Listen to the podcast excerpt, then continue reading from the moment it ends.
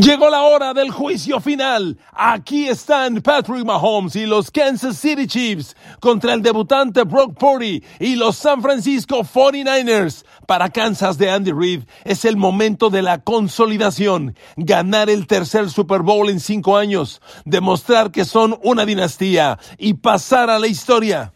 Los Niners traen una larga espera de casi 30 años. ¿Cuánto ha pasado desde que Steve Young ganó para los 49ers el último Super Bowl? Ya soportaron la dolorosa derrota de Colin Kaepernick ante Ray Lewis y los Ravens y la de Jimmy Garoppolo ante el propio Patrick Mahomes en su primer Super Bowl. La historia no recuerda a los perdedores. Llegas al Super Bowl, hay que ganarlo. Aquí estamos. Es el día del juicio final. San Francisco 49ers y Brock Purdy soñando con hacer historia y ganarle a la leyenda Patrick Mahomes y los Kansas City Chiefs, cuya dinastía quiere consolidarse. Queridos amigos, bienvenidos a mi podcast. Saludos, ¿cómo están? Feliz de la vida. Este es el podcast previo al Super Bowl. ¿Se imaginan? Cuánto hemos esperado, cuánto ha transcurrido y llega este gran partido. Amigos, pocas veces un juego tan equilibrado. Inicio el podcast y se lo digo, de verdad, pocos Super Bowls con dos equipos tan parejos, tan de veras semejantes en fortalezas. Realmente la gran virtud que tiene Kansas City es que trae a Patrick Mahomes. Y este hombre marca diferencias contra todo y contra todos. Si hoy San Francisco tuviera a Tom Brady de coreback, a Joe Montana, a Peyton Manning en su mejor momento, Kansas City con Patrick Mahomes tendría esa ventaja para ganar bajo cualquier circunstancia. Porque los Chiefs de Mahomes han demostrado que ellos hoy saben ganar partidos. Lo demás es irrelevante. Ganar como sea, pero ganar porque eso te hace pasar a la historia. A ver, dos afirmaciones para darle continuidad a este podcast. La primera, Kansas City llega en mejor momento. No tengo duda, los Chiefs que yo vi en playoffs, derrotar a Miami de Tua Tagovailoa, a Josh Allen y los Bills en Buffalo y finalmente a Lamar y los Ravens que les acabaron el sueño en Baltimore. Esos Kansas City Chiefs, para mí, claramente están jugando su mejor fútbol americano de todo el año. San Francisco no. No hago menos a Green Bay y Detroit, pero San Francisco sufrió de más. Sin embargo, yo veo a los 49ers con mayor talento individual en comparación a los Chiefs. ¿De acuerdo? Sé que suena probablemente compensatoria la declaración, pero Kansas City llega en mejor momento y yo veo a los 49ers con más talento individual. Ahora amigos, ¿qué determina ganar un Super Bowl? Miren, olvidémonos de las estadísticas. Parece mentira, todo el año les hablo y les sustento cada comentario en estadísticas, pero ganar un partido significa aprovechar los momentos, generarlos y convertirlos a tu favor. A ver, yo le pido unos segundos para recapacitar el Super Bowl del año pasado. A ver, olvidémonos que Kansas City le ganó a Filadelfia. Simplemente le doy estadísticas globales. A ver, Chiefs e Eagles el año pasado. Primeros y 10, Filadelfia 25 a 21. Yardas totales, Filadelfia 417 a 341. Ojo, hubo casi 80 yardas totales de diferencia. Es una diferencia significativa. Yardas por pase, por Dios. Jalen Hurts, 302. Patrick Mahomes 182. Jalen Hurts le sacó 120 yardas por aire a Patrick Mahomes. Y la pregunta obligada es, ¿y por qué perdió Filadelfia? Amigos, el balón perdido. El fumble de Jalen Hurts, que lo recuperó Nick Bolton y lo convirtió en touchdown, fue la diferencia en el partido. ¿Se dan cuenta? Un detalle, una jugada, un fumble, marcó la diferencia en el partido. Así de complejo es ganar un Super Bowl. Yo estoy seguro que terminando el partido los Eagles dijeron, por Dios, hicimos todo lo que queríamos hacer. Contuvimos a Mahomes como lo queríamos contener. ¿Y perdimos? Fue ese fumble.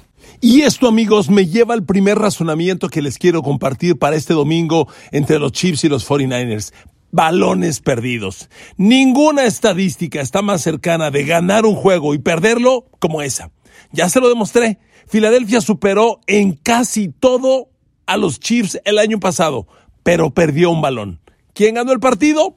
El que no perdió el balón. Entonces, en este Super Bowl no puedes perder balones. O si vas a perder un balón, tendrás que robarle más a tu rival. Esa estadística va casi siempre de la mano de ganadores y perdedores. Y aquí me detengo, porque tengo que darle un dato que suena, vaya, que llama la atención. Temporada regular, San Francisco, el equipo que más balones le robó al rival. Esa estadística debería darte a ti confianza y alegría si eres fan de los Niners rumbo al Super Bowl. En la temporada regular, los Niners generaron 28 balones robados a los rivales. Sí, líder de la liga. La defensa de los 49ers en temporada regular robó 22 pases interceptados y provocó y recuperó seis fumbles del rival, 28 balones. En el balance, balones perdidos, balones recuperados, San Francisco terminó la campaña regular con un más 10, porque su ofensiva solo perdió 18. Mientras que Kansas City parecía estar en graves problemas porque en temporada regular solamente le quitó al rival 17 pases, 8 fumbles que recuperó y apenas 9 intercepciones que, que logró. En tanto su ofensiva perdió 28 balones, algo escandaloso. En este balance los Chiefs terminaron menos 11. Con estos números de temporada regular, usted diría, bien por los 49ers, traemos una gran ventaja sobre el rival. No ¿Qué cree? En playoffs la historia ha cambiado.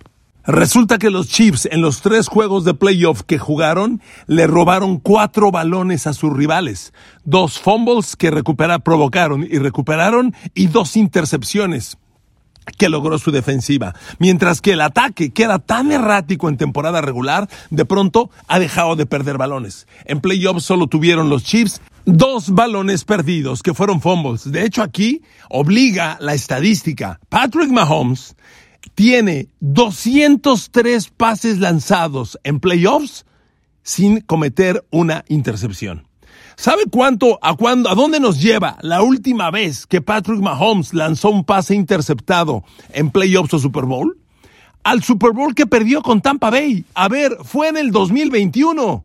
Estamos en el 2024. Resulta que Mahomes tiene tres años sin lanzar pase interceptado en playoff. A ver, no mamen. ¿Qué estadística es esa? Bueno, de ese tamaño es el genio de Patrick Mahomes. Para que se den cuenta, el coreback que en la temporada regular por momentos parecía errático, su temporada de mayor número de pases interceptados, que a mí me generó muchas dudas, llegaron los playoffs y aplicó todas las correcciones y sigue siendo el casi perfecto quarterback Patrick Mahomes. Yo aquí me detengo y le digo una cosa, amigos. Si San Francisco va a ganar el Super Bowl, tiene que provocar balones perdidos de los Chiefs. Pueden ser fumbles recuperados o intercepciones, pero tienes que robarle balones al rival. A ver, que Kansas City no pierda balones y pierde el partido, perdón, eso es casi imposible. Y uno solo tiene que recordar lo que fue la temporada regular. Un Patrick Mahomes desesperado, viendo cómo Kaderius Tony soltaba pases de las manos, cometía errores infantiles en momentos críticos, lo mismo Marques Valdez Scantling. Son los jugadores que llevaron a los Chiefs y a Mahomes en crisis durante la temporada regular. Recuerda que Kansas City hubo un momento que tenía tres derrotas en los últimos cuatro partidos en un momento. Eso, si no lo consigue San Francisco, no va a ganar el Super Bowl. A ver, le doy otro dato. Los Chiefs han perdido seis partidos en temporada regular. En las seis derrotas, Mahomes tuvo al menos un balón suelto. ¿Ok? Entiéndase pases interceptados. Entonces, San Francisco tiene que lograrlo. Ahora, para que San Francisco logre eso, una exigencia es aplicar presión al coreback. Y aquí me genera otra gran duda. La defensa de los Niners tuvo un buen año, registrando 48 capturas al coreback en la temporada. Es una buena cifra, pero no es nada extraordinario. Y honestamente, para tener a Nick Bosa, Chase Young, Eric Armstrong, Randy Gregory, Javon Hargrave, honestamente es una cifra baja. Kansas City tuvo mejor año, la defensa de los Kansas City Chiefs fue segunda de la liga con 57 capturas al coreback. Y este problema de los Niners durante la temporada se agravó en playoff, porque en los dos partidos que jugaron y ganaron a Green Bay y Detroit, la defensa de San Francisco apenas tiene dos capturas de coreback. Y fueron ambas de Nick Bosa. Amigos, si eso no mejora drásticamente, los Niners no van a ningún lado. Tienes que presionar a Patrick Mahomes, tienes que estar encima de él. A ver, le doy otro dato para que sepa, para reiterarle, cómo un equipo sabe ganar estos partidos. El año pasado, recuerdan, y este dato olvidé decírselo también al recapitular el, Super Bowl anterior, Filadelfia el año pasado tuvo una defensa de 73 capturas de coreback, un año récord de los cinco mejores en la historia. ¿Cuántas capturas de coreback tuvo la defensa de Eagles en el Super Bowl ante Kansas City el año pasado? Cero. Miren amigos, si regresamos el tiempo, si regresamos al año pasado y usted me dice, a ver, van a jugar Chiefs y contra los Eagles en el Super Bowl, ¿cuántas capturas de coreback van a tener los Eagles? ¿Van a quedar en cero? Yo le digo, mientes, no puede ser. Esa defensa no la dejas en cero. Pues Kansas City dejó en cero capturas de coreback a los Eagles el año pasado, cuando traían 73 en temporada regular. Entonces, hoy San Francisco, que no tuvo un año nada excepcional en capturas y que en playoff se agudizó su crisis al registrar solo dos, San Francisco tiene un problema necesita generar una presión intensa o se va a meter en problemas graves. Vaya, no, no, no, corrijo. O genera presión o no le ganas a Patrick Mahomes. Punto. Bueno, con todos estos antecedentes generales, ¿cómo se va a jugar el partido? A ver amigos, yo veo un juego de mayor control defensivo de los dos lados. Yo creo que la defensa de Niners, que tiene el personal, le va a hacer un trabajo muy respetable a los Chiefs. Y la defensa de Chiefs, que está probada y comprobada, que ha tenido un año elite. A ver, hoy Patrick Mahomes trae la mejor defensa desde que llegó a Kansas City. Esta defensa que dirige Steve Españolo es elite. Yo veo un Super Bowl controlado por las defensas, para empezar. Y veo un un ataque de los Niners que se va a apoyar mucho en la carrera. Los Niners van a salir a correr el balón. A ver amigos, a pesar del buen año que ha tenido Brock Purdy, todos lo vimos sufrir ante Green Bay y sufrir ante Detroit, aunque me queda claro que dio la vuelta en la segunda mitad.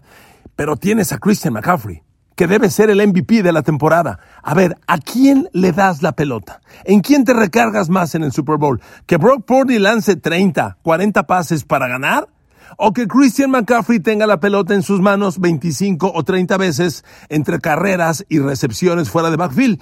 Por Dios, claro que va a ser con McCaffrey. Yo veo a los Niners muy recargados en el juego terrestre. Y aunque Mahomes ha encontrado caminos para ganar, a ver amigos, el ataque de los Chiefs es limitado, por favor. Y los 49ers tienen, bueno, los dos equipos tienen una de las mejores parejas de esquineros. En este Super Bowl vamos a ver a dos parejas de esquineros que se meten a las cinco mejores de la liga. Trent McDuffie, el Jarvis Sneed, Kansas City, The Mother Lenoir, Charvarius Ward, que por cierto ganó el Super Bowl pasado con Kansas City y ahora va contra, San contra Kansas City del lado de San Francisco. Nada más que a pesar de ser dos parejas muy buenas, sí hay una gran diferencia. No es lo mismo que The Mother Lenoir y Charvarius Ward de San Francisco estén contra el novato Rashid Rice, Márquez Valdez Scantlin y Kaderius Tony, a que la pareja de Kansas City Trent McDuffie y el Jarius Sneed estén contra Brandon Ayuk, Vivo Samuel e incluso Joan Jennings, que ha tenido un buen año.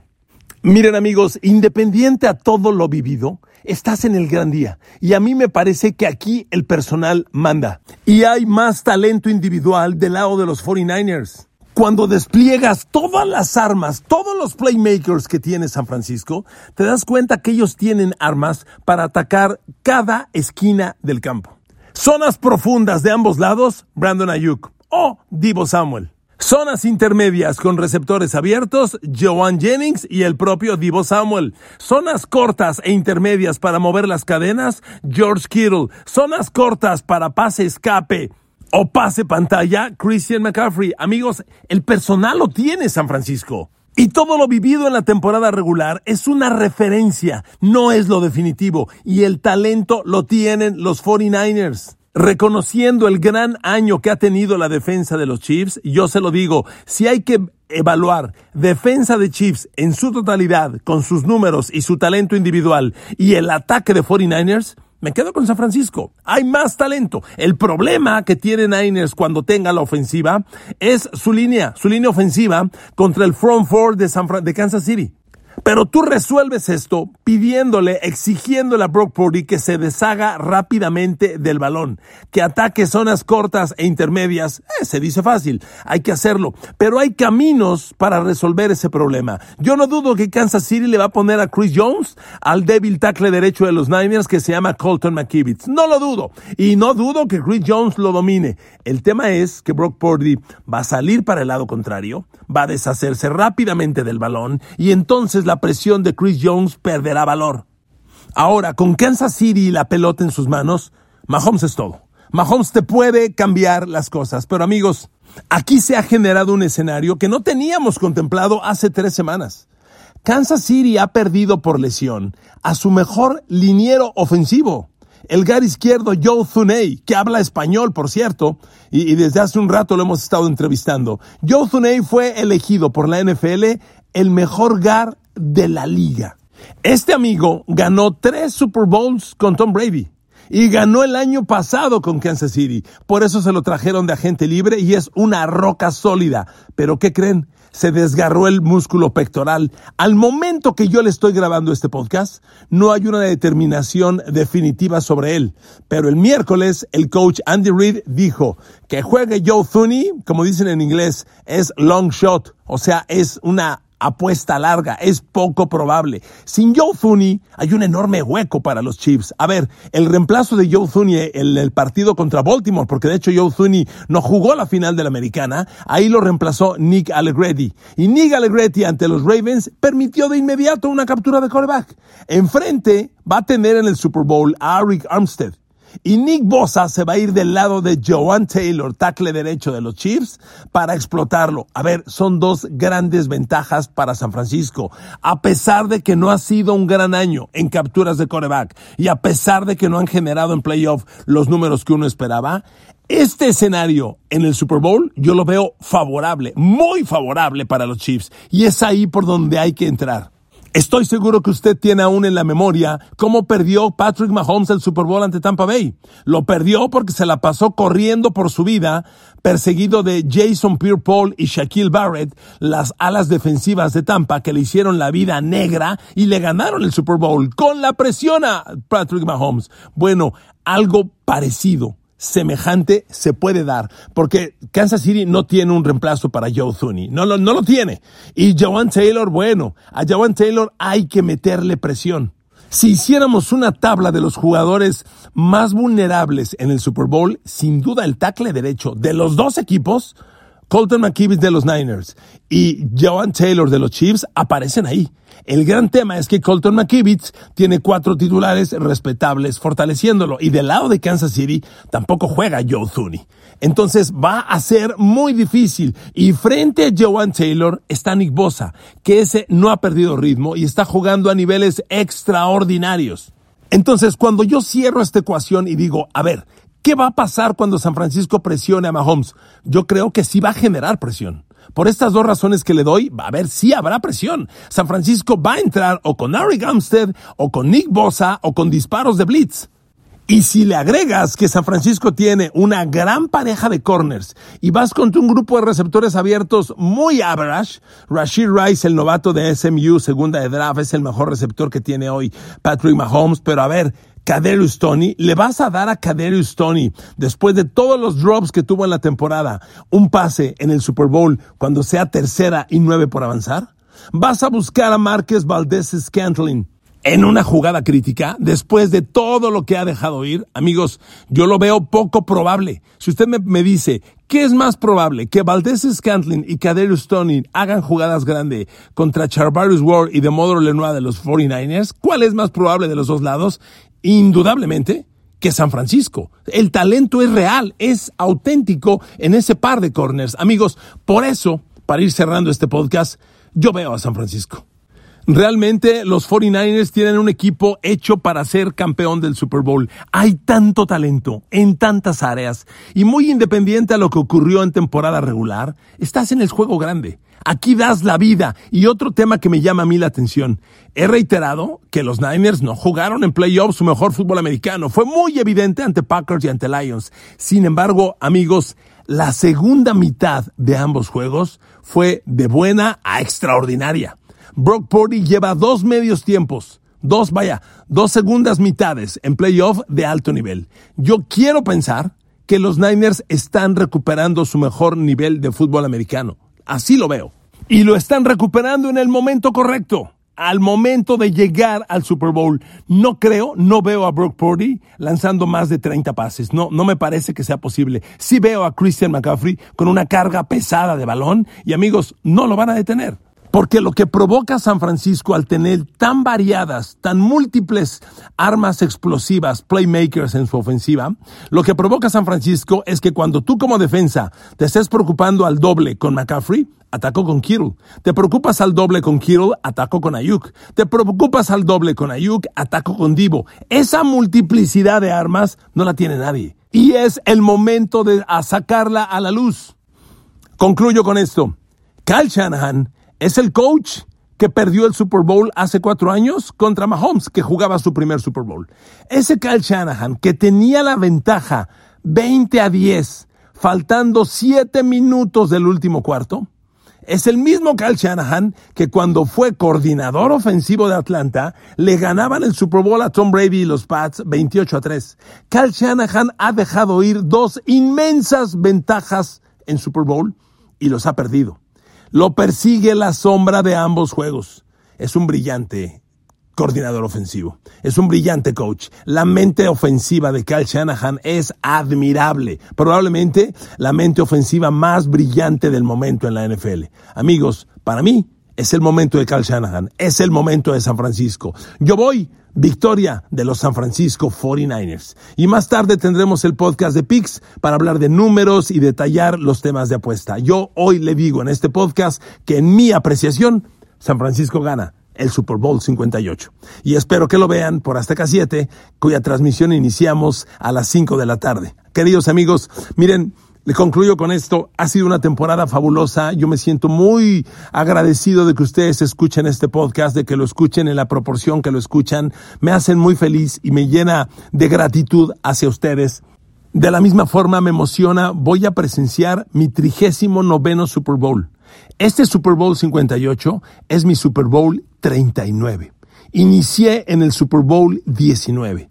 Este es el 39 en el estadio, presenciándolo narrándolo, dándole cobertura periodística. Y lo único que puedo decir es gracias a Dios y gracias a ustedes. Disfrute el Super Bowl 58 y que tengamos un espectacular partido. Gracias a todos y a todas. Que Dios los bendiga y nos vemos el domingo a las 5 de la tarde por Azteca 7.